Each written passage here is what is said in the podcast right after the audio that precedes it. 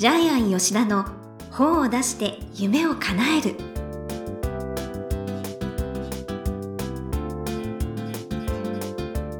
こんにちは倉島真帆です。ジャイアン吉田の本を出して夢を叶える。ジャイアン今回もよろしくお願いいたします。はい、よろしくお願いします。ははい。い、ジャイアンお花見に行ってきたそうですね。えっ、と、この収録はですね、ちょっと先になるんですけども、発表は。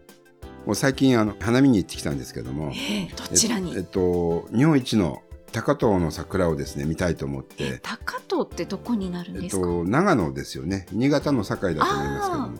で、あの、近くにやっぱり新潟の真田丸で有名な、ええ。え上田、上田城とかですね。はい。あ近いんですよね。私の。父の故郷ですはい上田は。えーそれから、はい。えっと、上杉謙信の高田城とかですね。はい、えー高田城の夜の桜祭りも行ったんですけども、ええまあ、すごく良かったですね。桜三昧じゃない桜ですか。三昧で一番良かったのはやっぱり高遠の桜でええ高遠城ですけど全部お城なんですけども、はい。上田城は1,000本なんですけども高遠城は4,000本で、えとにかくえそん入るともう桜桜桜で365度というか上も天井まで全部全部桜で今までないぐらいすごいですね。ええじゃあちょうど満開の時に。ちょうど満開で、ええ行ってみたはい。い、で、はい。その前にジャイアンあの東京の方でですね、はい。江戸の花見の三大名所の、はい。えー飛鳥山公あ園、ええまあ、ね上野はちょっと岩根は混んでるのに行かなかったんですけど、はい。千鳥ヶ淵。で三大花見の名所のうち、えー、と千鳥ヶ淵と飛鳥山公園行ったんですけども、はい。飛鳥山公園の桜の枝ってちっちゃいんですよ。細いんですよ。ところがですね高遠は木が高くて、あそう木が、ね、10メートルもですね、うん。もっと上かな。それが一斉に咲き誇ってるのでもう本当花の山の中に迷い込んだような感じでもうすごかったです。ええ本当に日本一のじゃあ人手もすごいところがね人はそんないないんです。あの城が大きいので、はい。結構あのみんな座るスペースは十分にあるんで。だからへー。人がそんなにいなくて花がこんなに綺麗っていうのは高遠だけなんで。ええそれは行ってみたいです。で沖縄の方は桜見たことないんで。そうなんですか。前にも言いましたけど沖縄の桜はピンク色の全く違う桜なんで。ハラハラ散らないんですよ。ボトッと落ちる桜なんで。うん。ちょっと本物の桜を沖縄の人に見せてあげたいなというふうに思いまして。もしかしたら来年誘って一緒に行くかもしれませんが。あはいはい。ぜひお声掛けいただければと思います。はいはい。ということで、ジャイアン吉田の本を出して夢を叶える。今回もよろしくお願いいたします。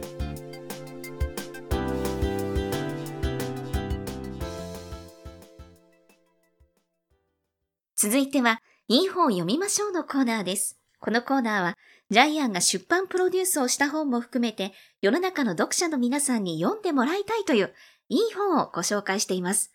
さて、今回の一冊は何でしょうか？はいハーバード式聞くだけで集中力が高まる本、えーフォレスト出版から出てます、はい。作者はですね川崎康彦、えージャイアン出版塾の3期生ですねヤスと呼ばれてます。はい。はいい、や、もうすごいご経歴ですよね。はい。えっ、と、ハーバード大学、えー医学大学院フェロはい。ー、えーで、医学博士で、専門は神経生理学。で、監修者は若月幸郎さんで、えースピリチュアルカウンセラー。そうですね。若月さん存じ上げてます。はい。えー総合、えー身体武技、えー新流日号機関主催、えーまあ、愛機の先生ですね。えー武術の先生が監修に入ってますね。はい。はい。で、ヤスは、あの、ジャイアン出版塾で本を出して、今回3冊目なんですけども、まあ、内容は、はい。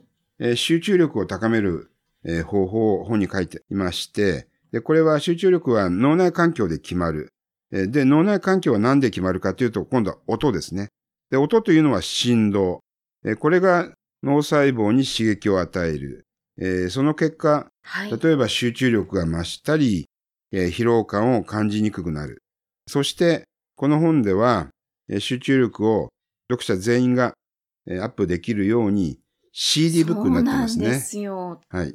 お得な本ですよね。はいで、今この収録の前にもね、はいちょっとみんなで聞いてたんですけども、えっ、とまあ、非常にあの、心地よい音楽、ピアノとかですね、音楽の中に、えちょっとですね、音が混じるんですよね。なんか口笛のような。えっと、こんな、あ、はい。みたいな、ちょっとあの風がビルに当たってヒューヒュー鳴ってるみたいな音がずーっと響くんですよねう。ん。なんでしょうね、これは。あのこの本の中に、バリ島はすごく集中力が増すっていう話が書いてあって、はい。えーバリ島のですね、自然環境の音が5万ヘルツで、はい。東京は1万ヘルツ以下なんですよね。ねですから、あの、CD の中に、あの、集中力が増すヘルツ数がえー5万ヘルツ以上のヘルツ数が入ってるっていうことだと思いますけども、はい。えーこれを聞き続けるだけで集中力が増す。すごい便利な本ですね。ね。で、本の中身は、もちろん集中力が増す理論ですよね。はい。はい。まず一番最初にこの本の中では、頭がいい人の定義っていうのがあるんですけども、えーこれがまあ大体6つぐらいあるんですけども、頭がいい人の定頭が義。いい人の定義。はい。集中力がある。えー理解力がある。えー記憶力がある。えー論理的思考力がある。想像力がある。えーそして行動力がある。で、これが早い人が頭が、ええー切れるっていうふうに言われてるんですけども。行動力も重要なんですね。ええ頭の良さに。で、それはすべて脳の活動につながっていて、ね、その脳を支配しているのがまたこの血流なんですよね。あ、そっか。えで、血流イコール、今度は反射スピードが速い。結局、えー集中力っていうのは、まあ、ヤスは頭の中のエンジンオイルだっていうふうに言ってるんですけどね。うーん。あの、この本でやっぱりすごいなと思うのは、いろいろホルモンのことが書かれてるんですよね。そうなんです。あのー脳科学とかですね、はい。やる気を引き出すホルモン、音が脳に届く原理、はい。あと脳波説明があるんですけども、えーこれらをですね、説明するとかなり科学的、専門的になってしまうので、うんまあ、今回はえー割愛させていただきますけども、はい。例えば今、あの、真帆ちゃんが言った、やる気を引き出すホルモンは、えーノルアドレナリンとかですね、はい。幸せホルモンと言われるオキシトシンみたいなやつがはい脳から分泌されるんですけども、ーパミン、ええセロトニン。そうですね。えーそれらがあの集中力を増していくんですけども、うんこれもやっぱり自分が楽しいと思った時に脳は出すんですよね。脳あ、そうですね。えええーで、気持ちが重要です。で、ヤスはあのその集中力が最も高まった状態をはい。スーパー集中力って言ってるんですけどうも、ん。えっと、まあ私たち多分皆さんそうなんですけど、自分が好きなことをやってる時って疲れないですよね。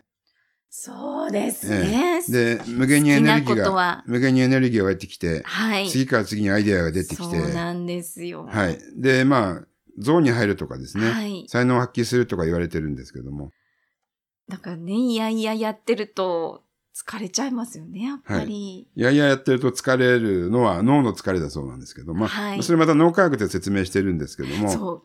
すごいそれがわかりやすく書かれてる本です。その脳の疲れは自律神経の働きが司ってるんで、今度は自律神経の話も書いてるんですけども、そういうことをですね、えーまあ、後半がそのかなり理論的な専門的な章なんですけども、これが非常に科学的に書いてあるので、はい。この本は非常に、まあ表面的に読んでももう全部理解できますしうん、ただ CD を聞くだけで集中力がアップするので、理論的に、えー知りたい方はぜひ後半の章も読んでほしいんですけども、ね、私結構こういう本好きですごい読んでますけど、これだけわかりやすく科学的にね、解明して書いた本ってなかなかないですので、かなりね、おすすめです。超専門的なことをこれだけわかりやすはいく書いている本ってなかなかないと思いますね。はいさっきの脳の疲れもね、やっぱり飽きてきたとかね、眠く感じてきたっていうのも全う部ん自律神経の働きから説明してますし、はい。えー私たちのその集中力を欠く状態っていうのも今までにないぐらいわかりやすく説明してますよね。うんぜひなんか一家に一冊という。うん。で、面白かったのは、一度集中力が途切れてから再集中するまでの時間が23分。まあ、平均そうなんですけども、書いてあったんですけども、えっ、と、これはあの、カリフォルニア大学の、えーグロリア・マーク氏が実験的にやったんですけども、はい。えーまあ、例えばですね、えー例えばたった一本電話が来ただけで、そこで集中力が途切れてしまうので、えーそれがエネルギーロスになって、えー集中するときに、結局また23分かかってしまう。あ思い当たりますね、それは。あの、例えば中谷明宏さんは、はい。え電話は暴力だっていうふうに言ってるんですけど、仕事に集中してる時に電話かかってくると皆さん出ますよね。特に日本人は出るんですけども、それがいかに集中時間を妨げてるか。そうか。じゃあメールの返信とかもちょこちょこするの良くないんです良かねくないですよ。そのために集中力がそがれてしまうんで。で、元に戻るには23分もかかる。ものすごく時間を無駄にしてますよね。はいで、あの、人間の集中力って大体15分から45分しかそうですね。はいはい。持続できないってことも書いてあるんですけども、集中するとやっぱり15分ぐらい脳使えちゃうんですよね。だから小学校の学校の教育の時間って45分じゃないですか。はい。はい。えーですからそれ以上人間は集中力できないんですよね。そっか、じゃあタイマーをセットして、そこは集中するって決めるといいですかね。そうですね。あの、仕事でもタイマーを設定して、はい一つの仕事をクリアするときに、10分とか15分でやる方って結構いますけども、そういうう、あの、時間管理術の本もありますし、この仕事をどれだけやるかっていうのを時間で測るのもいいかもしれないですね。はい。それから、あの、面白かったのは、ストレスっていうのは集中力が途切れる元凶なんですけども、逆にでも、適度なストレスは集中力を高めてくれる。こういう話も面白かったですよね。はい。はい。まあ、多分、明日試験だっていう時、えーこれはかなり過度なストレスなんだけども、それが集中力を持続させてくれるね。まあそういう、あの、本当に、はいあの、集中力を高める方法もたくさんたくさん書いてあるので、えーぜひ仕事を効率化したい方にとっても、この本は使えるなというふうに思いますね。はい。で、ヤスがすごいのは、その、音の振動を使って、えー7カ国語を話せるようになったっていう。まあ、これまたすごいですよね。皆さんもこの CD 聞くと、7カ国語を話せるようになるかもしれないんですけど。そんなすごい方なんですね。はい。はい。じゃあ、ぜひ、これで私も集中力を高めて仕事バリバリやっていきたいと思います。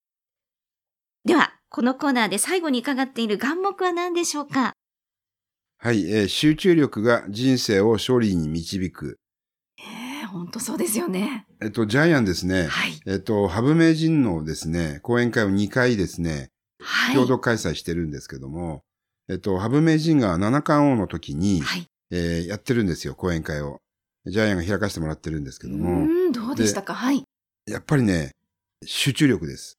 ておっしゃってたんですね。えー短い時間に。しかも、一つですね、名人になったり、はい費用とか規制とかになったりするとですね、マスコミが集中したり仕事が集中するので、さらにちびっこ子供将棋の指導とかも、あたくさん増えるんだけどもそのはい中で、七冠王も、7回もですね、いろいろなタイトルを取るっていうのは、もう集中力しかないですよね。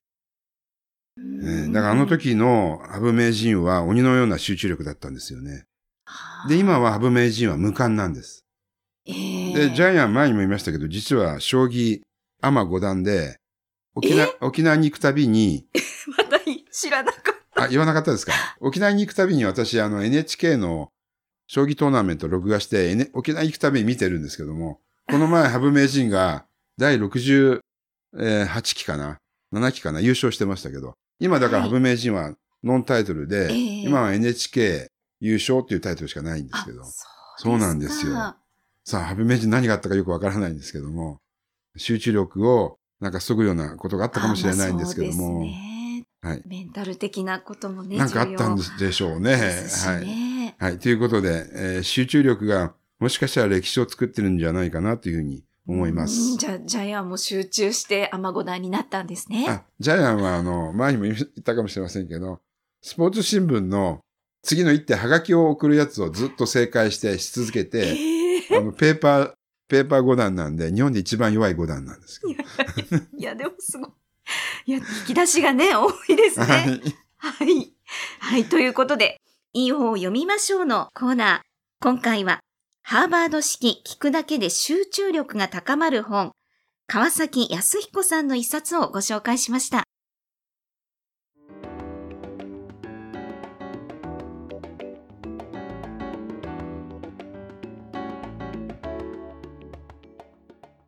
続いては、本を出したい人の教科書のコーナーです。このコーナーは、本を出すプロセスで出てくる問題を毎回1テーマに絞ってジャイアンに伝えていただきます。さあ、今回のテーマは何でしょうか？はい。えー執筆中は携帯電話をオフにすること。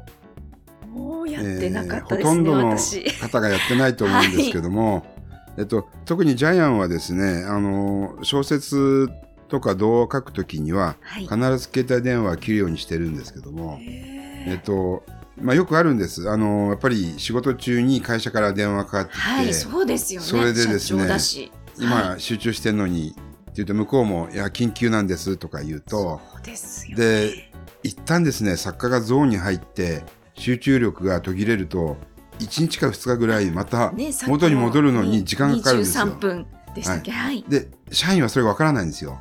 あの、多分2時間3時間あって細切れに作品ができると思ってるかもしれないんですけど、全然違うんですよね。これがね、社員にはわからないんです。要するに、区切りで仕事をしてる人と、一冊丸々その世界を作ってる感覚が社員にはわからないんで、結構私それでよく怒ることあるんですけど、ただ、いくら怒っても、へ社員には理解できないんですよ。ーそういう世界があるってこと自体が。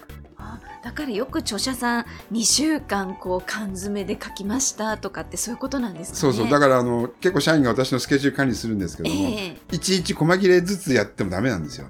3日間、そうなんだ3日間缶詰になる期間取ってくれないと。だから3日間っていうのは多分、細切れに1日ずつ1週間休む以上にやっぱり集中するので、集中して書いた方が一番いい作品ができるんですけどもだ。からいろいろ沖縄行ったりこうそうですね沖縄行った時にはもう会社からも電話かかってこないし、はい、まあ、かかってきてもなかなか出ないし、はいはい。えそうですね。結構沖縄集中して作品そう考えられいうますねことだったんですね。ええ私は遊んでるのかと。あの、先月も沖縄2冊本作ってきたんで、はい、大丈夫です。ですね。はい、はわ、かりました。集中していきます。はい。はい。ということで本を出した人の教科書のコーナー、今回は、執筆中は携帯を絶対に切れということでお話しいただきました。どうもありがとうございました。